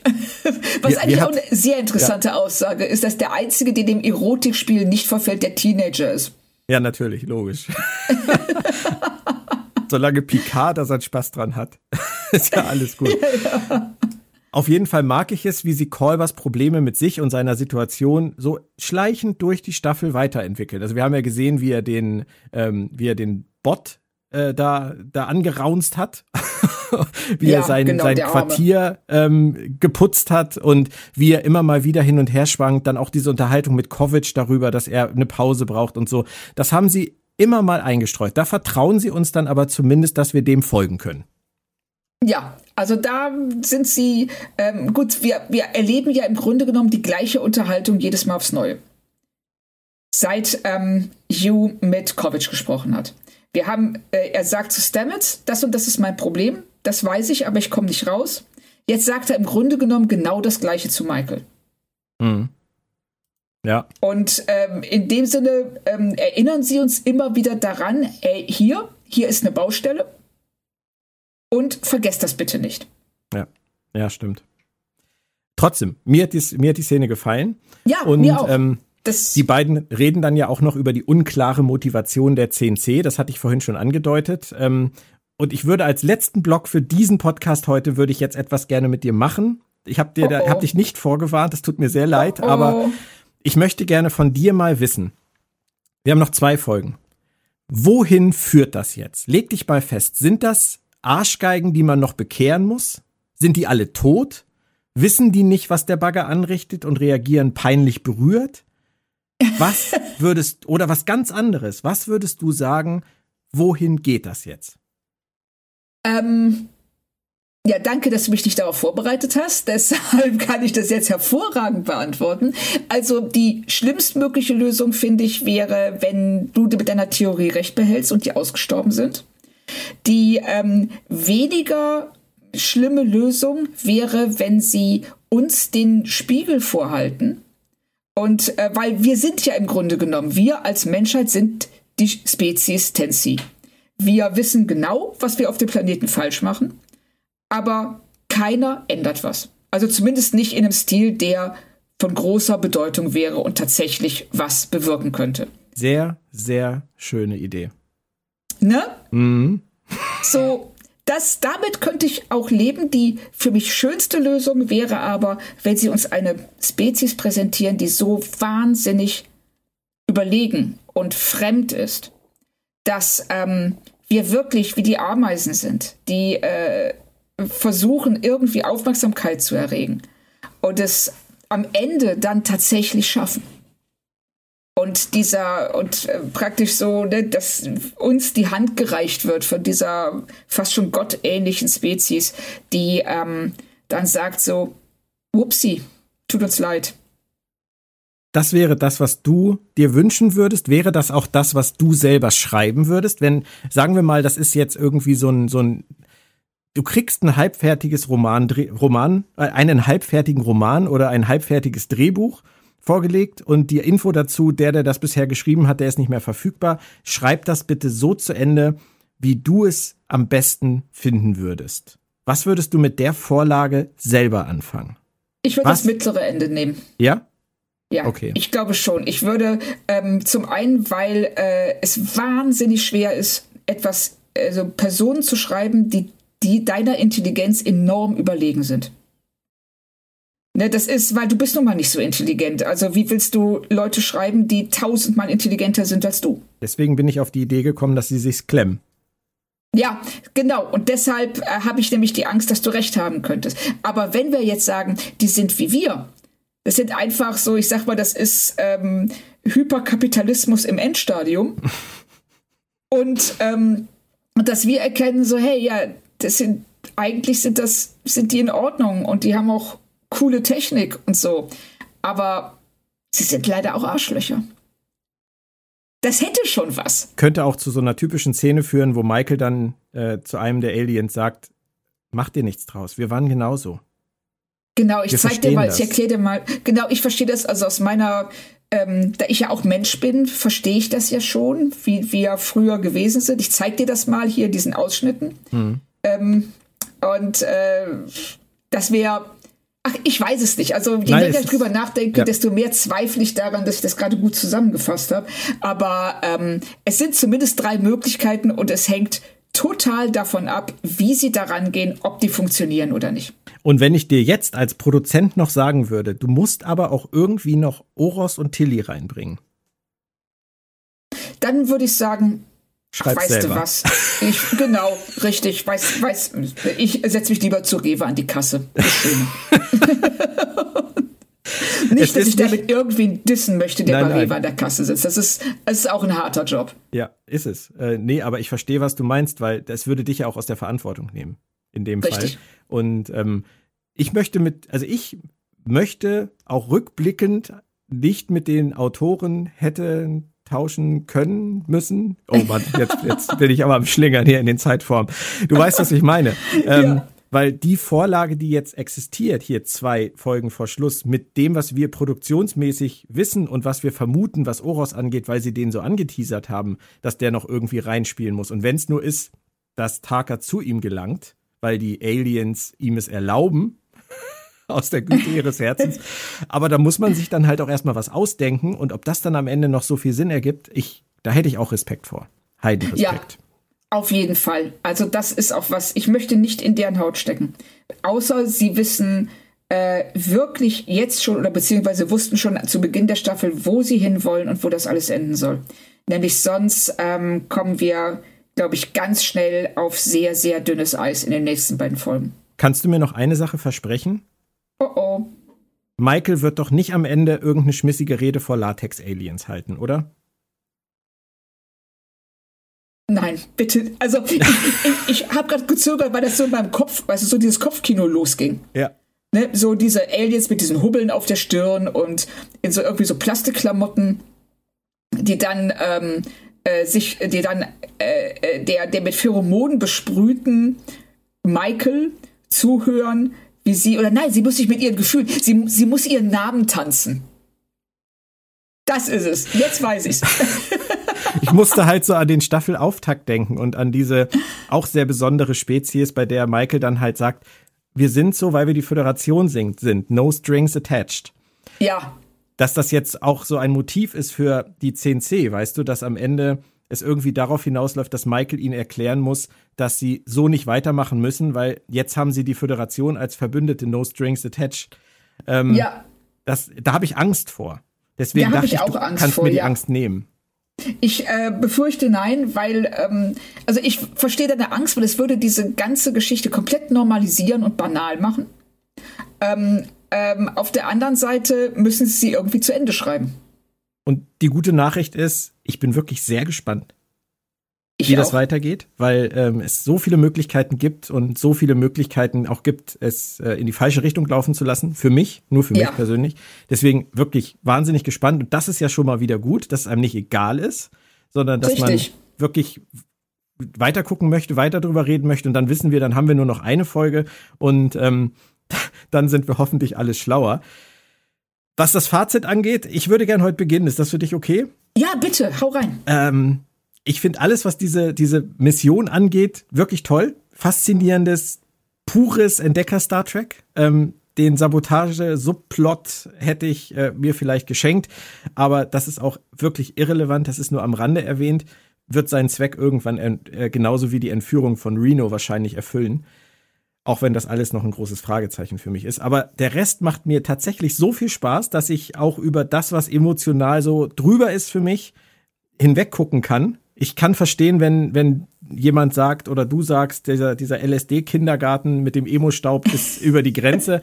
Aber für mich hat er Spaß gemacht. Ja, ich gehe da größtenteils mit. Also ich habe tatsächlich mit dieser, ähm, wie soll man sagen, mit diesen, mit dieser Nabelschau der Gefühle habe ich mehr Probleme als du. Aber für mich gleicht es wird es ausgeglichen, wie du schon sagst, durch dieses Entdecker-Star Trek. Weil ich das richtig, richtig toll finde und sie haben es visuell und auch ähm, äh, äh, soundmäßig extrem gut umgesetzt und deshalb kann ich da, bin ich auch bereit, das so ein bisschen den, den, äh, diesen Störfaktor ein bisschen auszuklammern und würde da gute drei von fünf geben. Ja, und ich lege noch mal mindestens einen halben drauf. Bin in Gönnerlaune heute. Aber ich merk's schon. Was mir aber auf jeden Fall sehr viel Freude gemacht hat, das war darüber zu sprechen. Mir auch. Sehr viele, sehr viele, sehr schöne Ansätze. Ähm, ich hoffe, es gibt auch welche, die bis hierhin durchgehalten haben. Anderthalb Stunden. Ups. Ja, Nächste Woche gibt's auf jeden Fall Montag Teil 2 unserer neuen Discovery-Edition. Dann mit den neuen Klingonen von Star Trek Discovery, die damals in der ersten Staffel eingeführt wurden, und mit den Heldinnen und Helden auf der USS Shenzhou, denn damit fängt die Serie ja schließlich an. Im weiteren Wochenverlauf dann Episode 4.12 von Discovery. Wir wissen schon, auf Deutsch wird sie wahrscheinlich Spezies 10c heißen. Auf Englisch heißt sie Species 10c. Und dann schauen wir mal, was wir in der Woche noch schaffen. Vielleicht auch gar nichts. Ähm, DS9 pausiert unter Umständen noch etwas, bis Discovery beendet ist. Dann haben wir wieder mehr Luft und ihr habt die Chance, die bisherigen Ausgaben der DS9 Re-Experience der zweiten Staffel auch schon mal wieder aufzuholen, denn da haben wir ja auch ein bisschen vorgelegt jetzt. Also, von unserer Seite bleibt gesund und wir freuen uns auf nächste Woche. Tschüss. Tschüss.